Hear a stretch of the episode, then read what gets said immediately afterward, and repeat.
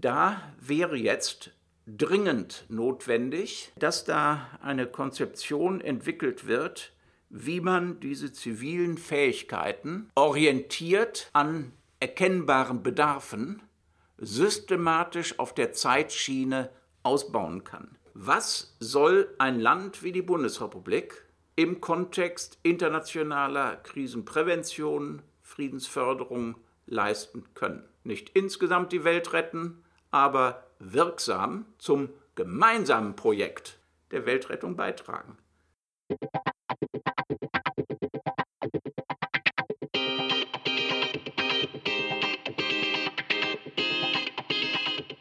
Herzlich willkommen zu Peace by Peace, einem Podcast zu Friedens- und Sicherheitspolitik.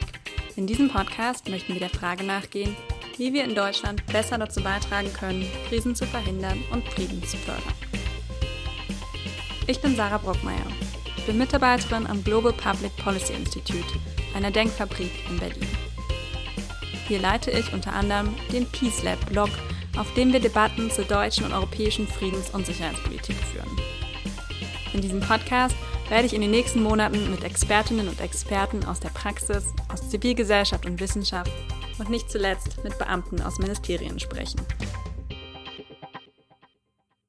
Mein heutiger Gast ist Winfried Nachtwey. Winfried Nachtwey war von 1994 bis 2009 Abgeordneter für die Grünen im Bundestag.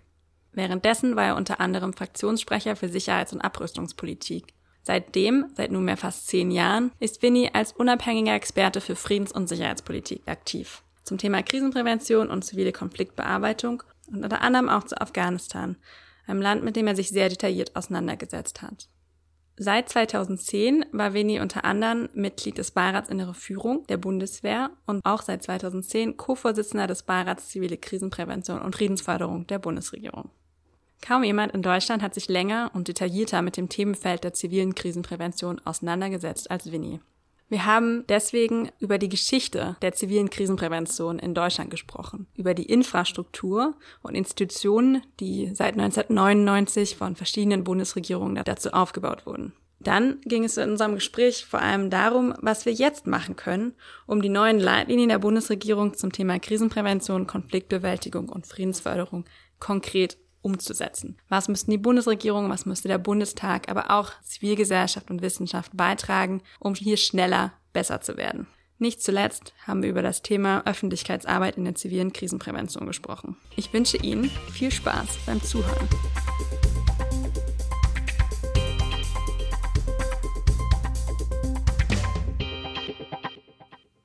Hallo Winnie. Hallo Sarah.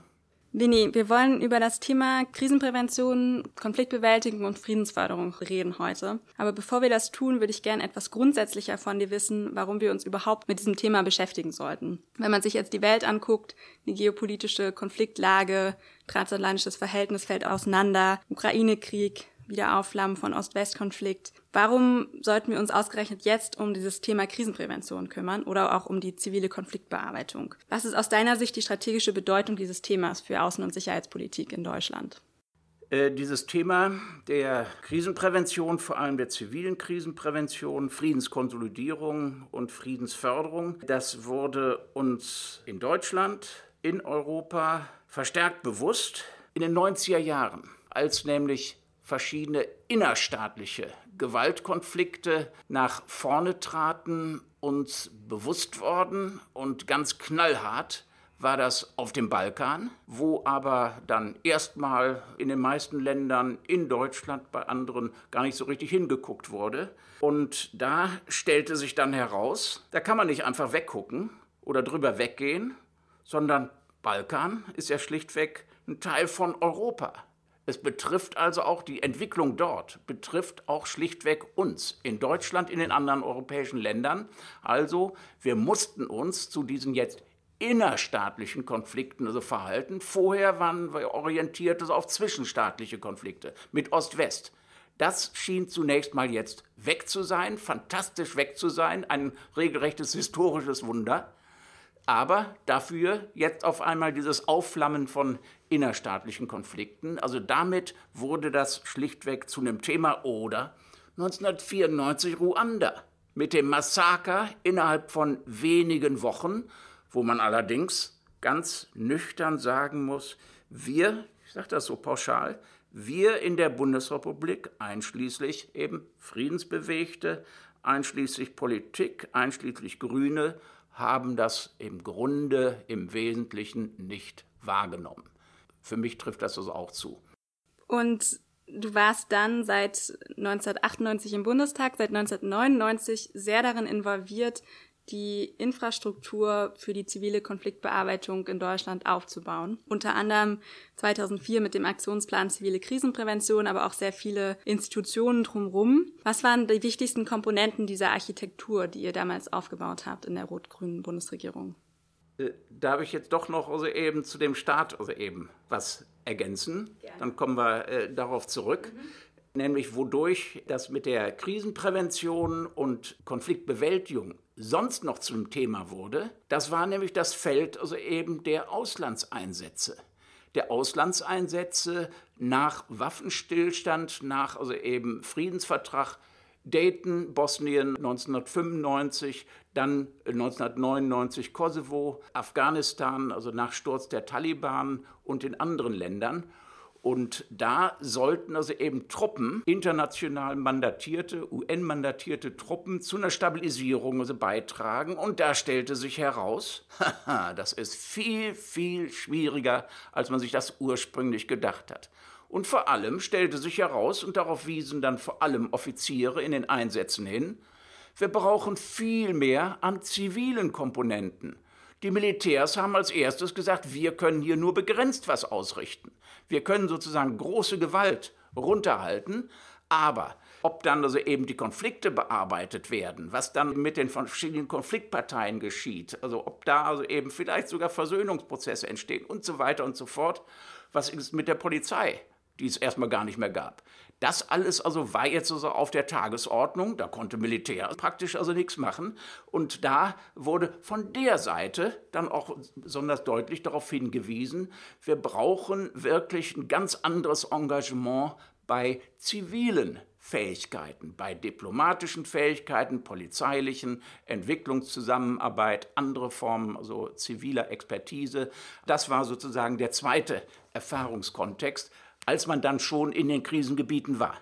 Mhm, also es war die zentrale Erfahrung aus den Balkankriegen und Richtig. dem Engagement da. Ne? Und drittens, darin konnte man das zusammenfassen, wir waren in der Bundesrepublik jetzt ganz konkret mit dem Friedensauftrag gefragt, und zwar nicht nur in der Hinsicht, selbst möglichst friedliche und gewaltfreie Politik zu betreiben, sondern eben auch woanders, wo Gewaltkonflikte waren, da entsprechend zu friedlichen Entwicklungen also beizutragen, also Operationalisierung des Friedensauftrages des Grundgesetzes und Operationalisierung der UN-Charta für die Politik also der Bundesrepublik, weil ja die UN-Charta bezogen auf UN-Friedenssicherung für uns in der Bundesrepublik bis 89, 90 an sich keine relevante Rolle spielte. Da war ja die Bundesrepublik sozusagen außerhalb des Spiels. Also das waren so die wesentlichen Gründe, warum es jetzt unumgänglich war, an zivile Krisenprävention, Konfliktbewältigung und so weiter ranzugehen. Also nochmal kurz zusammengefasst. Erstens diese innerstaatlichen Konflikte auf dem Balkan, die dann in den 90er Jahren aufflammten. Und zweitens war die Erkenntnis da, auch von Seiten des Militärs, die auch an die Politik herangetragen wurden. Man braucht auch die zivilen Instrumente und man muss da das Instrumentarium weiterentwickeln. Und drittens die Erkenntnis des Friedensauftrags des Grundgesetzes an, an die Politik, die sich jetzt nicht nur auf, auf Deutschland bezieht, sondern auch auf sozusagen die Nachbarschaft oder andere Länder in der Welt. Mhm. Dann komme ich jetzt vielleicht doch nochmal zur Frage. Du warst dann aufgrund dieser Erkenntnisse seit 1999 sehr involviert in den Aufbau von einer Infrastruktur in Deutschland zum Thema zivile Konfliktbearbeitung, zivile Krisenprävention. Du hast mitgearbeitet am Aktionsplan zivile Krisenprävention 2004 und andere Strukturen mitgeschaffen. Was waren die wichtigsten Komponenten dieser Architektur, die ihr damals aufgebaut habt? Mhm. Die Anstöße für diese sogenannte Infrastruktur, zivile Krisenprävention und so weiter, die kamen ja von außerhalb Und zwar zum Beispiel die Evangelische Akademie Locum mit ihren Tagungen damals unter Jörg Kallis. Da ist konzeptionell einiges geschehen und da hatte ich auch diesen Begriff Infrastruktur, zivile Krisenprävention so her. Und dann muss man, wenn man in der Politik ist, aufpassen, wenn es Koalitionsverhandlungen gibt. Und da kam es darauf an, in den Koalitionsverhandlungen einige Sätze zu dieser Thematik zu verankern. Das war das Entscheidende dann 1998, wo dann bei der SPD und bei Grünen die entsprechende Bereitschaft war. Und äh, da war uns auch klar, welche Komponenten zu dieser Infrastruktur notwendigerweise gehören sollten. Das erste, und da gab es schon erste gewisse Erfahrungen, war ein Instrument der gesellschaftlichen Friedensförderung, nämlich der zivile Friedensdienst. Da hatte es einen ersten Ausbildungsgang 1997 in Nordrhein-Westfalen also gegeben. Und das ist dann auf die Bundesebene übertragen worden. Ein Gemeinschaftswerk von Ministerium und zivilgesellschaftlichen Organisationen, also eine sehr interessante neue Art der kontinuierlichen Zusammenarbeit, also dieser zivile Friedensdienst, der dann startete und ausgebaut wurde. Dann die zweite Komponente, das Zentrum Internationale Friedenseinsätze, wo die Vorbereitungen eben begannen, also 1999 und voll in Kraft trat dann dieses ZIF im Jahre 2002.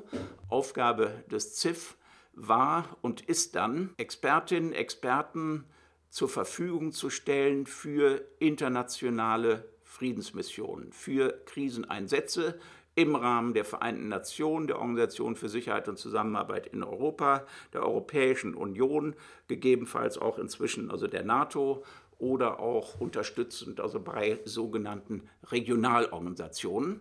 Äh, insgesamt bei diesen beiden Komponenten, also ziviler Friedensdienst also und äh, ZIF, da ist schlichtweg die Erkenntnis also umgesetzt worden.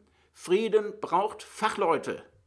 Was mhm. ganz Einfaches, aber sehr oft ist es so, wirklich bis heute, dass viele meinen, auch Wunsch, Sehnsucht und Wille zu Frieden, der gute Wille, der reicht. Nein, es reicht eben nicht. Und da ist das Erste wirklich, man braucht dafür Fachleute, also die sich da wirklich genauer auskennen. Das ist dann also eben oder wird mit diesen beiden Ansätzen umgesetzt.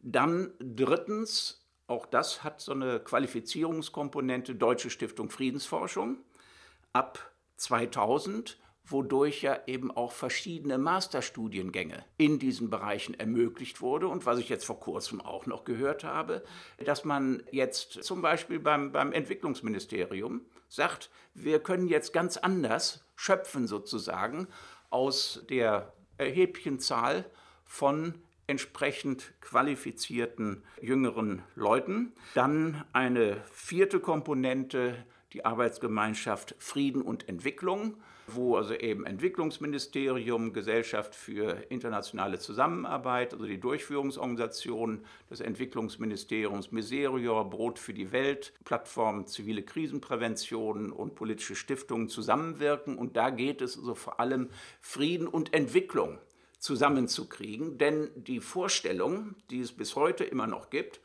ach, allein gute, bemühte Entwicklungspolitik würde schon Konflikte, also eben beruhigen, Gewalt verhindern. Nein, es stimmt so nicht. Falsch angesetzte Entwicklungspolitik oder Projekte können sogar auch Konflikte fördern. Also deshalb also eben konfliktsensible Entwicklungspolitik ganz, ganz entscheidender Ansatz und das ist also inzwischen seit etlichen Jahren für deutsche Entwicklungspolitik an sich auch weit in die Praxis umgesetzt. Und dann kam im Jahre 2004 beschlossen in dem zweiten Koalitionsvertrag von 2002 also 2004, der Aktionsplan zivile Krisenprävention, Friedenskonsolidierung zustande. Und der Gedanke dahinter war der, ich war ja die ganze Zeit Mitglied im Verteidigungsausschuss und habe da miterlebt, wie auf militärischer Seite, wenn der Auftrag und die Aufgaben klar sind, wenn da dann zumindest versucht wird, im Sinne dieses Auftrages, dieser Aufgaben entsprechende notwendige Fähigkeiten systematisch aufzubauen und zu entwickeln. Und das hatten wir bisher im Bereich der zivilen Krisenprävention nicht. Wir haben da also eben einzelne wichtige, ansehnliche Säulen aufgebaut, die übrigens auch international sehr große Beachtung fanden, weil es sowas nur in wenigen anderen Ländern gab. Zivilen Friedensdienst gibt es bisher, glaube ich, in keinem Land so äh, bisher. Also der Ansatz auch im zivilen Bereich systematisch Fähigkeiten also aufzubauen. Und ich weiß noch, äh, bei den Koalitionsverhandlungen, da hatten wir als Berater einen Staatssekretär des Auswärtigen Amtes, weil wir ja eine Regierungsfraktion äh, waren. Und der sagte, ach nicht wieder, also so ein Aktionsplan, wir haben doch schon so viele. Mhm. No, dann habe ich ihm gesagt, nein, wir brauchen da einen systematischen Aufwuchs von Fähigkeiten. Ja, dann hat er seine Einwände zurückgestellt. Das ist reingekommen. Da war ein Satz dann also dazu. Und dann habe ich wieder als Parlamentarier so eine positive politische Enttäuschung erlebt. Es gab nämlich einzelne Beamte im Auswärtigen Amt, die fanden das genau richtig. Die haben da angepackt der Martin Fleischer zum Beispiel, und hat dann schnell was in die Gänge gesetzt und die hatten tatsächlich noch Ende des Jahres zehn Ressorts und das Kanzleramt also zusammen dann Verbund hergestellt und das entwickelt und dann also eben auch unter Einbeziehung von äh, zivilgesellschaftlichen Akteuren ist dann dieser Aktionsplan dann schließlich verabschiedet worden vom Bundeskabinett. Mhm. Wer war Martin Fleischer? Martin Fleischer, also eben ein Angehöriger des Auswärtigen Dienstes. Der hat da also eben eine ganz wesentliche Initiatorenrolle gespielt. Und dann hattet ihr den Aktionsplan, das waren jetzt alle Komponenten, ne? ZFD, Ziviler Friedensdienst, das ZIF, die Deutsche Stiftung Friedensforschung, die AG Frieden und Entwicklung und ja und der Aktionsplan dann also eben äh, mit äh, allerdings über 180 verschiedenen Aktionen. Äh, da zeigte sich dann gleichzeitig schon eine gewisse Schattenseite, weil da also nicht mehr so richtig Prioritäten erkennbar waren und weil das dann also eben zu einer Unübersichtlichkeit und gewissen Verzettelungen dann führte. Das war also eben der Haken. Aber dadurch wurde dann zum Beispiel auch installiert der Ressortkreis zivile Krisenprävention und der Beirat als Brücke sozusagen, also zwischen den Ressorts und dem Ressortkreis also und Wissenschaft, zivilgesellschaftlichen Akteuren und so weiter. Und die beiden gab es dann seit 2004? Richtig, ja. Okay. Und wenn du dir jetzt anschaust, es ist 14 Jahre her, was ist seitdem passiert? Also was sind die wichtigsten Fortschritte in diesem Politikwelt deiner Meinung nach? Und wo sind wir vielleicht noch nicht besser geworden? Also die Fortschritte waren schlichtweg vor allem auf dem Bereich des weiteren Ausbaus dieser Infrastruktur, dass da enorm was an Erfahrungen gesammelt wurde, dass die sich also in den verschiedenen Krisenregionen deutlich also bewährt haben, dass darüber auch ein wachsendes Potenzial an entsprechenden Erfahrungsträgern angewachsen ist. Das war eben wirklich der deutliche Fortschritt. Dann, ich habe das schon angedeutet, international, ja, eine relative Pionierrolle.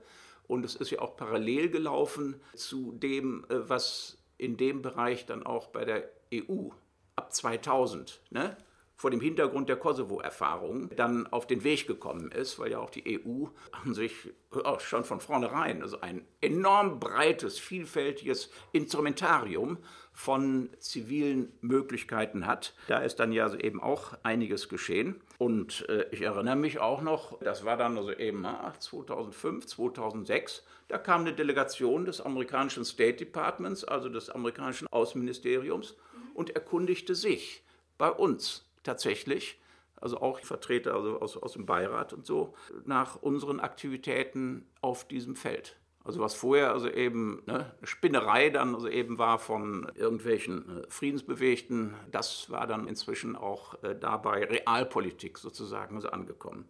Das waren wesentliche Fortschritte, aber gleichzeitig war festzustellen, dass dann im Laufe der Jahre auch parallel zum sich verschärfenden Einsatz in Afghanistan, dass die politische Aufmerksamkeit für das Politikfeld sich sehr in Grenzen hielt. Das fing damit an, dass die erste Parlamentsdebatte also im Bundestag zum Aktionsplan, zum ersten Umsetzungsbericht kam. Also der Aktionsplan selbst ist da gar nicht debattiert worden, sondern erst mal Jährchen später. Dann bei der Debatte auch nur wenige Abgeordnete beteiligt, von damals auch von der FDP eher lächerlich gemacht noch dieses Politikfeld. Äh, da hat es da früher mal die Bezeichnung gegeben, das sei weiße Salbe für verwundete rot-grüne Seelen, äh, weil die ja also eben ja mitverantwortlich waren oder mit unterstützt hatten den Kosovo-Luftkrieg gegen Serbien. Also insofern war da im Parlament also auch noch ein gewisser Dissens, aber insgesamt muss man nüchtern sagen, ein Nischenthema und ja, in der Breite wirklich kaum sichtbar. Und schließlich Kapazitätenaufwuchs hat es in der Zeit keinen nennenswerten gegeben. Also das war, waren die Schattenseiten von der Qualität her, hat sich da einiges getan, aber insgesamt dieses Feld nicht so richtig vorangekommen. Und das änderte sich dann erst 2010, als nämlich der Auswärtige Ausschuss einen Unterausschuss zivile Krisenprävention und vernetztes Handeln installierte. Dadurch bekam dieses Feld jetzt erstmalig ein ständiges Forum hier im politischen Zentrum sozusagen. Dadurch hat also dieses Politikfeld eine andere Aufmerksamkeit, einen anderen Schub gekriegt und dann schließlich, das würde ich dann wirklich sagen, mit der vorherigen Legislaturperiode, Beginn 2013, 2014, gab es dann echt einen neuen Schub, auch in Verbindung mit dem Review-Prozess des Auswärtigen Amtes, auch Weißbuchprozess, schließlich die Leitlinien. Und wo dann nämlich das Auffällige war, darin zeigte sich also eben auch eine neue Wahrnehmung und eine ernsthafte Wahrnehmung dieses Politikfeldes dass erstmalig der Außenminister, ich glaube, das war Anfang 2015, der Außenminister zu dem Aktionsplan, zum Umsetzungsbericht zu bester Zeit im Parlament redete.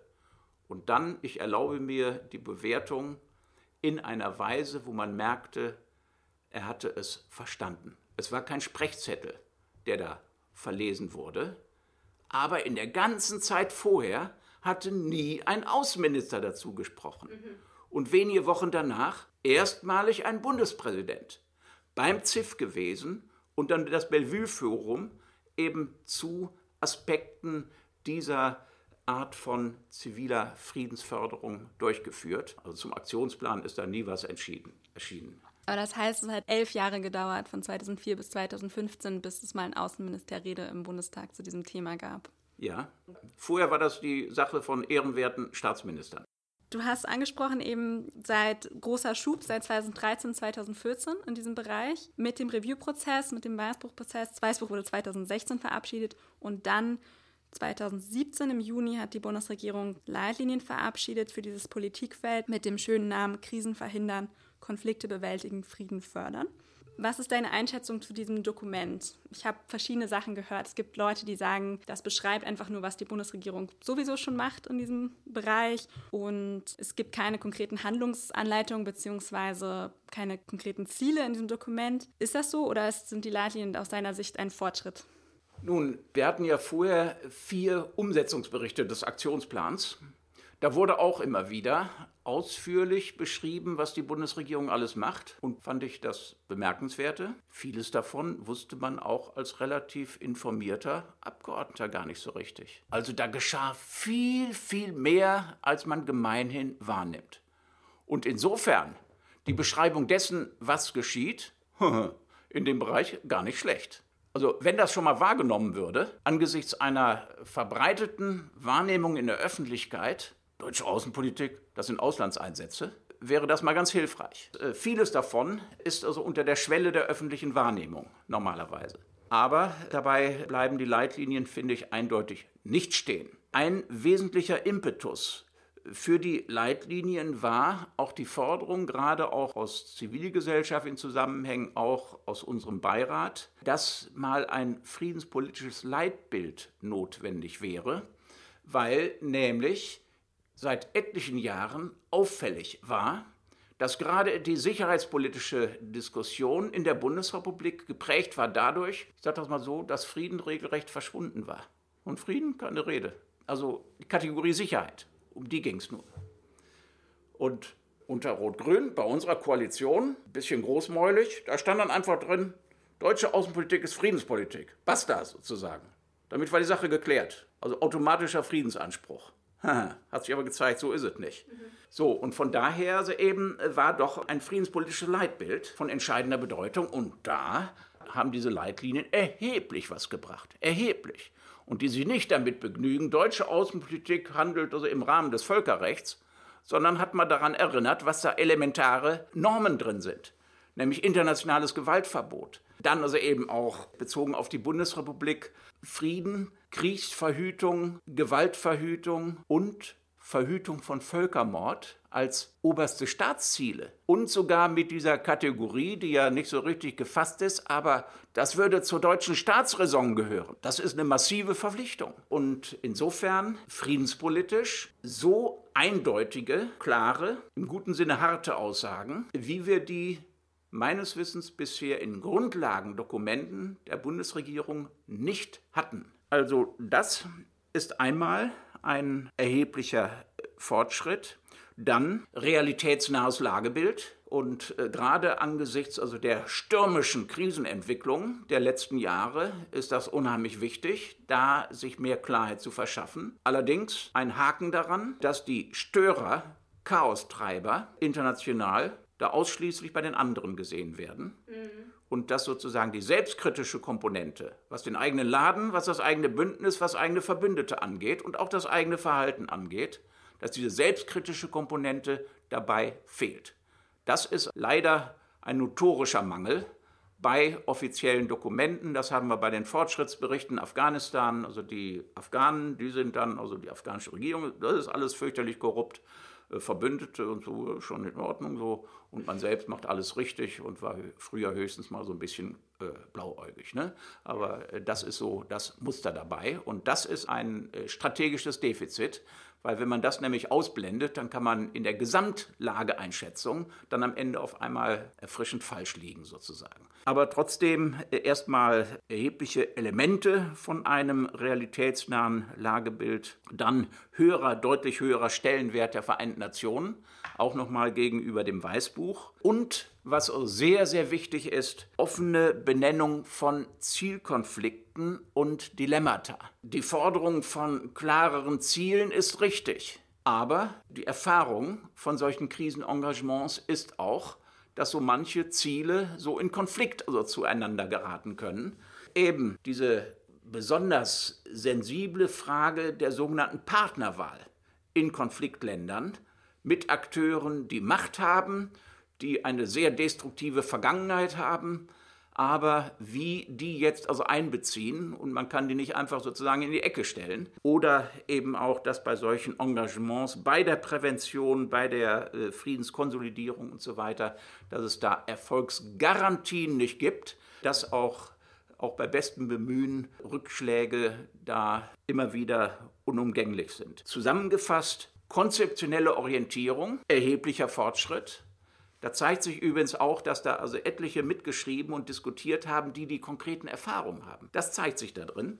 Äh, so, und dann das Zweite, dass also die Ansätze, Instrumente und Strukturen dieses Politikfeldes in diesen Leitlinien differenziert und auch sehr informiert dargestellt werden. Also zum Beispiel unter der Überschrift Wie handeln wir? Und dann, klar, das ist jetzt vielleicht erst nur für, für Fachleute verständlich, aber kontextspezifisch. Also man kommt nicht da mit einem Rezept, was man mal so in Berlin oder äh, so entwickelt hat und das wird dann einfach irgendwo draufgestülpt. Also die Besserwessis der neueren Zeit sozusagen, äh, sondern kontextspezifisch. Man muss genau also eben ein Konfliktverständnis also für diese äh, Gesellschaften entwickeln, dann inklusiv Einbeziehen der verschiedenen äh, wichtigen Akteure, handelnden Gruppen. Dann langfristige Orientierung, also lange Arten. Das ist, glaube ich, heutzutage dann auch in der Politik nochmal besonders schwierig, dass wir aus anderen gesellschaftlichen und technologischen Bereichen kurzfristige Wirkungen äh, eben immer haben. Aber eben langen Arten da entwickeln. Dann das grundsätzliche Unterstützung selbstbestimmter Entwicklungspfade. Also das sind ganz, ganz entscheidende Punkte, was so die Ansätze dabei angeht. Das wären meiner Meinung nach so die wesentlichen Fortschritte, die Vorteile dieser Leitlinien. Mhm. Was die Frage aufwirft, was sind die Nachteile? Und vor allem, was mich jetzt interessieren würde, das ist jetzt erstmal ein Dokument und noch, kein, noch keine Aktion sozusagen. Was müsste passieren aus deiner Sicht, damit das jetzt auch umgesetzt wird? Also sind auch über 50 Selbstverpflichtungen in diesem Dokument, was die Bundesregierung alles besser machen möchte. Da steht ganz oft was von Stärken, internationale Friedensmissionen stärken, Entsendung von Polizisten ausbauen oder von zivilen Fachkräften, mehr Mediationsinitiativen. Aber es stehen keine konkreten Zahlen drin. Du hast ja vorhin auch schon mal erklärt zum Hintergrund des Aktionsplans, dass du es vom militärischen her auch gesehen hast, wie wichtig es ist, eine Art von Plan zu haben oder eine Art von Auftrag und Fähigkeitszielen dann um diesen systematischen Aufbau von Fähigkeiten zu haben. Wie stellst du dir das vor für diesen zivilen Bereich? Also was müsste jetzt passieren, damit diese Leitlinien umgesetzt werden, konkret? Ja, hier ist der Knackpunkt wieder der, der auch bei Koalitionsvereinbarungen dann immer wieder besteht. Es sind Vereinbarungen, die kündigen an. Aber wie sieht es dann also eben mit der Umsetzung aus? Und da sehe ich das große Risiko, dass äh, die Leitlinien in der vorliegenden Art ein Manko des Aktionsplans fortsetzen. Damals, 2004, hat man sich keine Gedanken darüber gemacht, mit welchen Kapazitäten, Fähigkeiten, mit deren Weiterentwicklung man das überhaupt schultern will. Mit dem Mehr an Aufgaben, komplexer werdenden Herausforderungen und bin dann eben auch mal diese Selbstverpflichtungen durchgegangen. Und bei 21 kann man sagen, ja, da zielen eigentlich die Formulierungen von Verstärken, Erweitern auf Kapazitätszuwächse hin. Das geht nicht ohne. Und das fehlt. Und da wäre jetzt dringend notwendig, dass sich die Ressorts, aber auch mit Unterstützung in Diskussionen mit dem Parlament, mit dem entsprechenden Unterausschuss, dass da eine Konzeption entwickelt wird, wie man diese zivilen Fähigkeiten orientiert an erkennbaren Bedarfen systematisch auf der Zeitschiene ausbauen kann. Und da wäre es erstens notwendig zu formulieren, das ist auch ein Begriff aus der militärischen Sicherheitspolitik, das nationale Anspruchsniveau. Was soll ein Land wie die Bundesrepublik im Kontext internationaler Krisenprävention, Friedensförderung leisten können? Nicht insgesamt die Welt retten, aber wirksam zum gemeinsamen Projekt ja, der Weltrettung beitragen.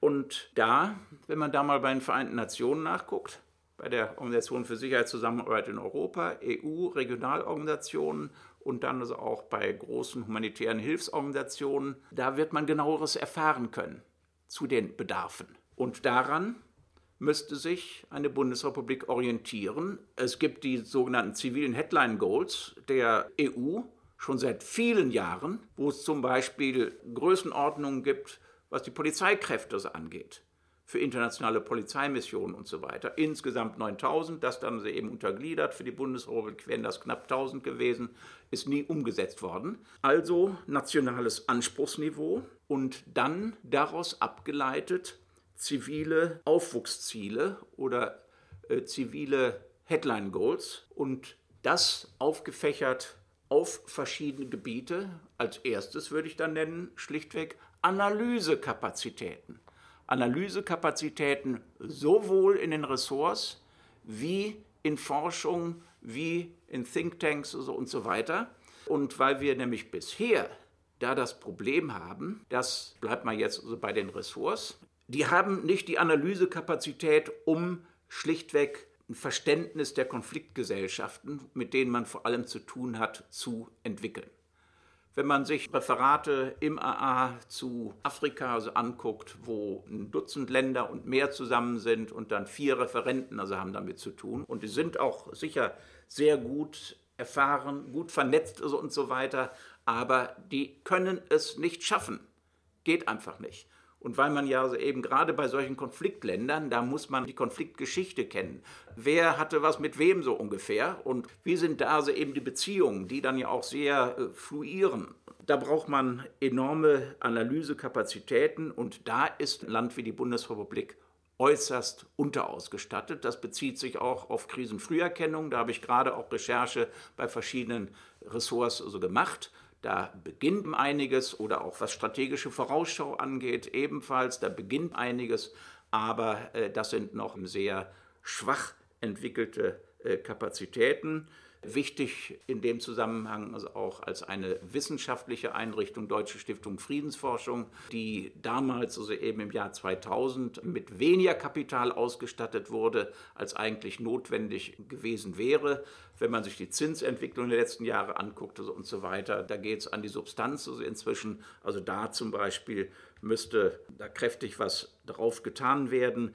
Also Analysekapazitäten, Forschung, dann bei der Diplomatie und Mediation hat sich ja inzwischen herausgestellt durch eine jüngste kleine Anfrage, dass die Personalreserve des Auswärtigen Amtes viel, viel geringer bestückt ist, als sie eigentlich nach Untersuchung von, wann war das so, vor 15 Jahren also ungefähr, eigentlich sein müsste. Und das Auswärtige Amt hat heute nicht mehr, sondern glaube ich sogar leicht weniger Personal als vor der Wende. Ja, ich glaube 1000 Diplomaten weniger heute als 1990. Ja. Äh, dann eben entsprechende Weiterentwicklung beim ZIF und beim zivilen Friedensdienst, ziviler Friedensdienst, dass die also eben auch wirklich Wirkungen erzielen können, jetzt über äh, kleine Inseln sozusagen hinaus oder Polizei, Rechtsstaatpersonal von enormer Wichtigkeit, wenn es darum geht, die komplizierte Aufgabe von legitimer Staatlichkeit entsprechend anzugehen. Und hier, gerade bei Polizei, das verfolge ich auch seit äh, mehr als 20 Jahren, da ist schlichtweg ein zusätzlicher Pool von Polizeistellen für notwendig. Also so eine Orientierungsgröße 1% plus für solche Art von Verwendungen, internationale Verwendungen bei den deutschen Polizeien, bei Bundespolizei und Länderpolizei aus dem jetzigen Bestand und auch aus dem jetzigen aufwachsenden Bestand ist das nicht hinzukriegen. Also das wäre da elementar. Und schließlich, das ist jetzt aber eben nicht also unter zivilen Aufwuchszielen so zu fassen, aber das ist also ein Bereich, wo man ganz anders sich reinknien muss, nämlich die öffentliche Kommunikation dieses Politikfeldes, das strukturell unsichtbar ist, es spielt oft hinter den Kulissen. Es produziert nicht so interessante oder eindrucksstark erscheinende Bilder wie das Militär. Ne, Leute, die sich gegenüber sitzen und also miteinander reden, das hat begrenzte Ausstrahlungskraft oder wenn da so eine Friedenstaube also über den Tisch rauscht, also dann ist das auch äh, begrenzt aussagefähig. Dann solche Prozesse sind langwierig, kompliziert eben hinter den Kulissen. Dann Wirkungen äh, sind oft also nicht erkennbar. Das Haus, was nicht brennt, ist nicht erkennbar, während also eben die Feuerwehr, der reingeht, ne, das ist was Spannendes, bilderkräftig und so weiter. Und sich dann damit abzufinden, das ist also eben falsch. Das hat man über Jahre immer wieder getan. Ist eben nicht sexy, der Bereich. Kann man nicht. Und was da jetzt in den Leitlinien steht, man würde eine Arbeitsgruppe dazu einrichten, ist die Fortsetzung, also dieser Ignoranz. Und man kann in diesem Bereich auch wirklich professionell für eine andere Wahrnehmung sorgen. Das zeigen Einzelbeispiele. Peace Counts zum Beispiel ist ab 2002 oder 2003 vom AA also auch in der Startphase kräftig unterstützt worden.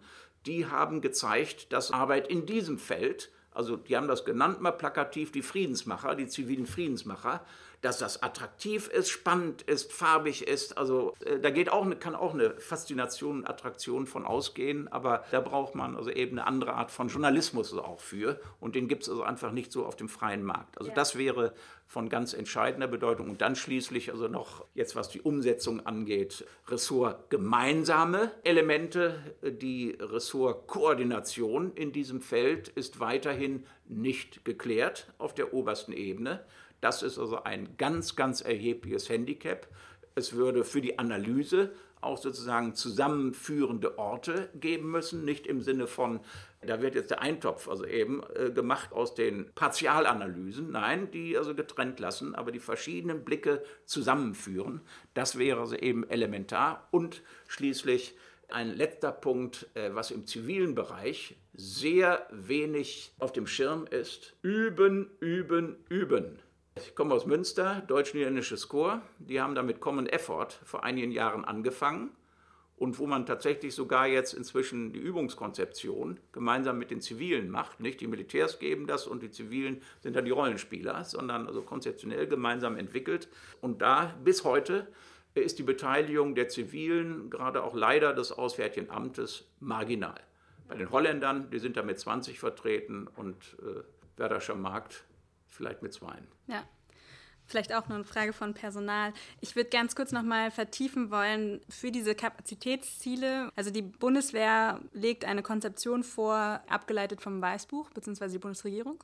Wen siehst du da in der Verantwortung für diese zivilen Ziele? Ist es eher die Bundesregierung oder der Bundestag, der da das Zepter in der Hand hat?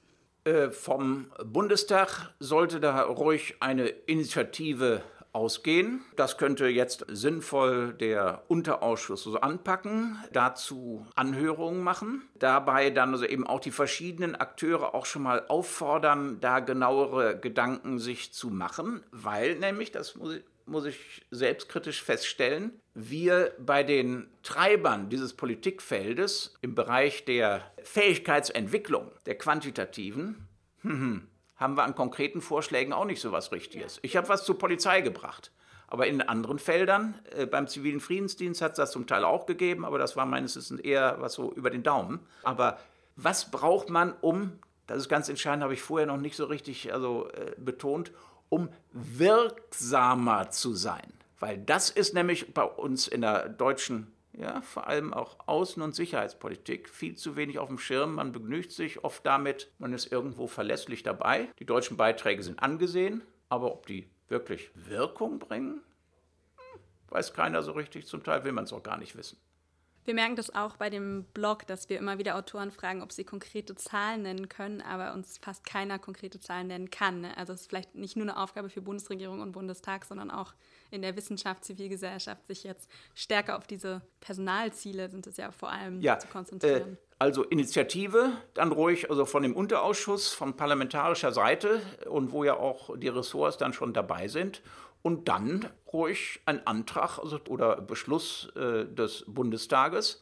Und das wäre auch wirklich mal als ein fraktionsübergreifender möglich. Ist ja auch bei Polizeisachen, bei internationalen Polizeimissionen vor zwei Jahren, glaube ich, geschehen. Und dann Aufforderung an die Bundesregierung, da ein solches Konzept Fähigkeiten, Krisenprävention, Friedensförderung zivil zu entwickeln. Und da dann eben auch mit einem solchen Konsultationsprozess, das könnte sinnvoll sein, wie es dann auch bei den Leitlinien gegeben hat. Ja. Aber es geht vor allem, wenn ich dich jetzt richtig verstanden habe, um Personal oder alle Sachen, die du genannt hast, fast Diplomatie, Mediation, ZIF, ZFD, Polizei, auch professionelle Kommunikation. Da geht es um Leute, Menschen und Personalaufwuchs. Äh, sehr stark. Das ist übrigens vielleicht auch ein gewisser, nicht Nachteil, aber, aber äh, dadurch ist es weniger auffällig. Dadurch gibt es gleichzeitig weniger Interesse daran, weil beim Militärischen, das verbindet sich dann immer sehr stark mit Ausrüstung mit Waffensystemen und so, da kommen dann ganz andere äh, Interessen also noch ins Spiel. Oder bei Polizeikongressen ist mir das aufgefallen inzwischen, was da auch die Ausrüstungskomponente eine Rolle spielt. Mhm. Und wo dann äh, sozusagen bei solchen Kongressen dann auch immer weniger dann so von Ausbildung, von Konzeptionellen gesprochen wird. Ne? Also das ist sozusagen ein, aber wahrscheinlich nicht vermeidbares Handicap dieses zivilen Bereichs. Ich kann mir da wenig also an, an äh, sozusagen stärkerem Gerät also eben vorstellen um das es da geht, beim technischen Hilfswerk, also okay, aber äh, sonst, also bei humanitärer Hilfe, klar, aber, aber ansonsten. Also es geht vor allem um Personal und Zeit. Und das ist ja. natürlich nicht so sichtbar. Ja. Ja. Das bringt mich vielleicht nochmal, du hast es eben schon angesprochen, zur Öffentlichkeitsarbeit und zur Öffentlichkeit von diesem ganzen Thema. Das ist ja die Voraussetzung auch dafür, wenn ich dich richtig verstanden habe, ein Gespräch dass dieses Thema überhaupt auch weiter getrieben wird und dass es da wesentliche Fortschritte gibt, auch eine gewisse Art von Druck. Du reist selber unermüdlich durchs Land und sprichst mit Vereinen und Schülern, Studierenden über all diese Themen. Was hast du für Ideen, um diesem Thema noch mehr Öffentlichkeit zu schaffen und auch wo siehst du dir da die Verantwortung? Ist das eher im Bundestag oder in der Bundesregierung und was genau sollten die machen dafür? Ich habe beste Erfahrungen damit gemacht, wenn ich alleine oder mit anderen Friedenspraktikern berichtet habe von so konkreten Konfliktländern, der Entwicklung vorher und dann also eben versuchen, äh, das wieder einigermaßen zu beruhigen und äh, zu stabilisieren, Frieden dort zu fördern. Da äh, ist es dann immer anschaulich geworden, die Dringlichkeit ist deutlich geworden, dass es dabei Fortschritte gibt, geben kann, welche Schwierigkeiten dabei gleichzeitig sind und aber, das ist äh, durchgängig, also ich war so 40 Mal ungefähr in solchen Krisen- und Konfliktländern, dass immer wieder ermutigend ist, was es an einzelnen Ansätzen, Projekten und so weiter gibt. Notorisch ist meine Erfahrung, wenn man aus den Hauptstädten zurückkommt, sozusagen was die politische Konfliktsituation angeht, da könnte man sich so äh, manches Mal äh, hinterher politisch aufhängen, ja. zum Verzweifeln. In der Hölle auf Erden, Ostkongo, ist da gleichzeitig an Ansätzen, an Versuchen, an unheimlich starken Menschen erlebt habe. Oder in Afghanistan. Das ist enorm. Und das ist dann das Tolle, also eben bei solchen Veranstaltungen, dass da sich dieses Pauschalbild, was Normalbürger von solchen Ländern haben, auffächern, dass es auch so Nachkriegs- oder, oder Halbkriegsgebiete nicht einfach so Totalkriegsgebiete sind, sondern die sind porös. Da gibt es also eben auch Friedensinseln und da äh, gibt es Chancenfelder, wo man was machen kann. Insofern wird dann relativiert oder was entkräftet die allgemeine Depression, die einen überkommen kann, wenn man die Weltlage und die Krisenentwicklung sich insgesamt so anguckt. Diese Ohnmacht. Ohnmacht kann man da so eben was äh, zersetzen, ist jetzt schwierig, aber, aber was überwinden. Und da komme ich also auf den entscheidenden Ansatz. Wir haben in der Bundesrepublik viele Zehntausende von Frauen und Männern, die inzwischen Erfahrungen haben mit Krisenprävention, mit, mit also diesem Arbeitsfeld. Politikfeld ist also schon zu hoch angesehen. Mit diesem Arbeitsfeld. Etliche von denen werden auch sichtbar jedes Jahr inzwischen beim Tag des Peacekeepers, wo Soldaten, Polizisten, Zivilexperten so zusammenkommen, Friedenspraktiker. Und ich habe mit etlichen auch Veranstaltungen mal gemacht. Und die können das wirklich oft sehr gut rüberbringen. Die Herausforderungen, die Schwierigkeiten, die schrittweisen Erfolge, also die Botschaft, man kann was machen. Man kann was machen und es lohnt. Lange Atem nötig. Also das, was grundsätzlich da in Leitlinien ist, das also treten, vertreten die Leute auch ganz persönlich. Und dieses Potenzial an Friedenspraktikern könnte und sollte man ganz anders nutzen. Sehr viele von denen, die meisten von denen machen die Erfahrung, die kommen zurück, erzählen mal irgendwo was, Debriefing, dann in der Familie erzählen sie vielleicht auch mal ein bisschen was, dann werden sie von irgendeiner Gemeinde eingeladen, dann ist es das. Aber schon im beruflichen Umfeld, auch bei Bundeswehr, sind sie damit alleingelassen. Diese Erfahrung systematisch in verschiedene Richtungen zu nutzen, also das geschieht viel, viel zu wenig. Das ist äh, auch so eine strategische Dummheit, die man sich seit Jahren erlaubt. Aber wer und, ist und was Öffentlichkeitsarbeit so angeht, also da wäre eigentlich die Aufgabe von so einem Verbund, also vielleicht von Ressorts einerseits, da muss man Zugang zu den staatlich Entsandten haben,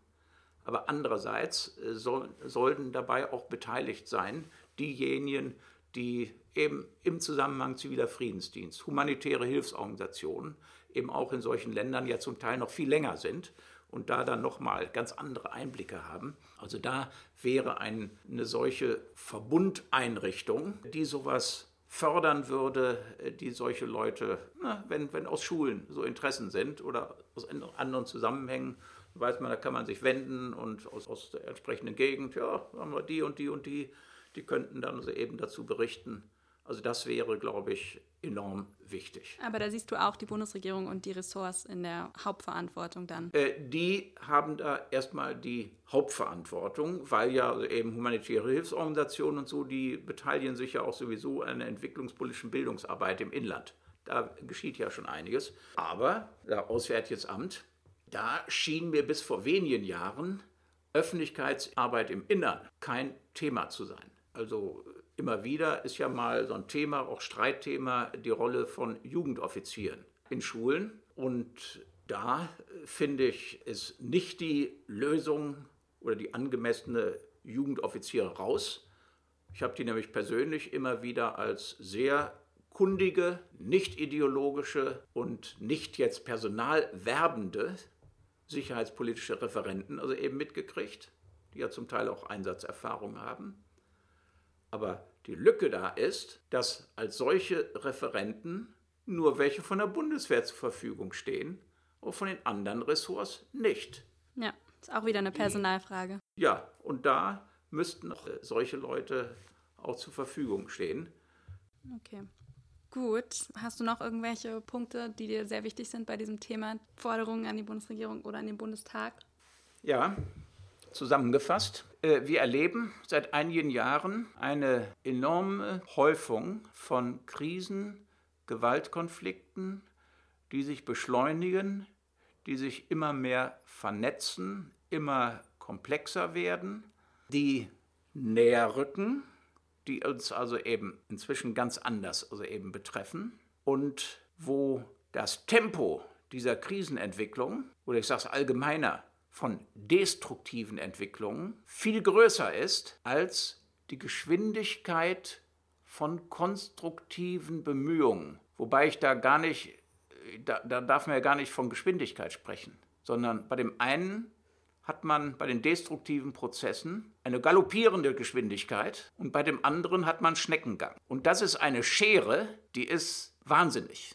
Und das zeigt sich besonders natürlich also bei der Klimaentwicklung als sozusagen Dachherausforderung. Und vor dem Hintergrund muss die Bundesrepublik, müssen andere ähnlich gepolte Länder sozusagen, und bei den Vereinten Nationen ist das ja jetzt auch also ziemlich vorne, müssen schneller, richtig schneller besser werden in dem Bereich und müssen aus dem Modus von bisher, ja, sich Zeit lassen, angefangen auch bei Regierungsbildung, ne? man hat ja so viel Zeit, aus dem Schleichgangmodus muss man raus.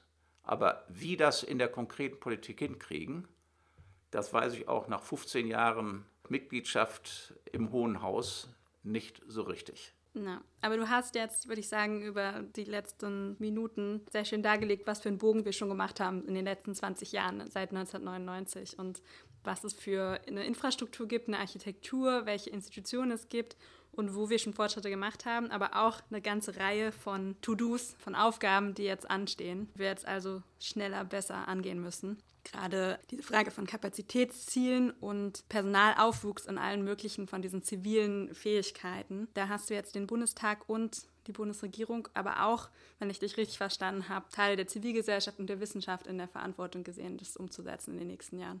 Dann könnten wir alles, was wir heute besprochen haben, stundenlang noch weiter diskutieren, können wir aber leider nicht. Deswegen sage ich jetzt erstmal herzlichen Dank, Winfried Nachtwey. Bitte schön und gerne.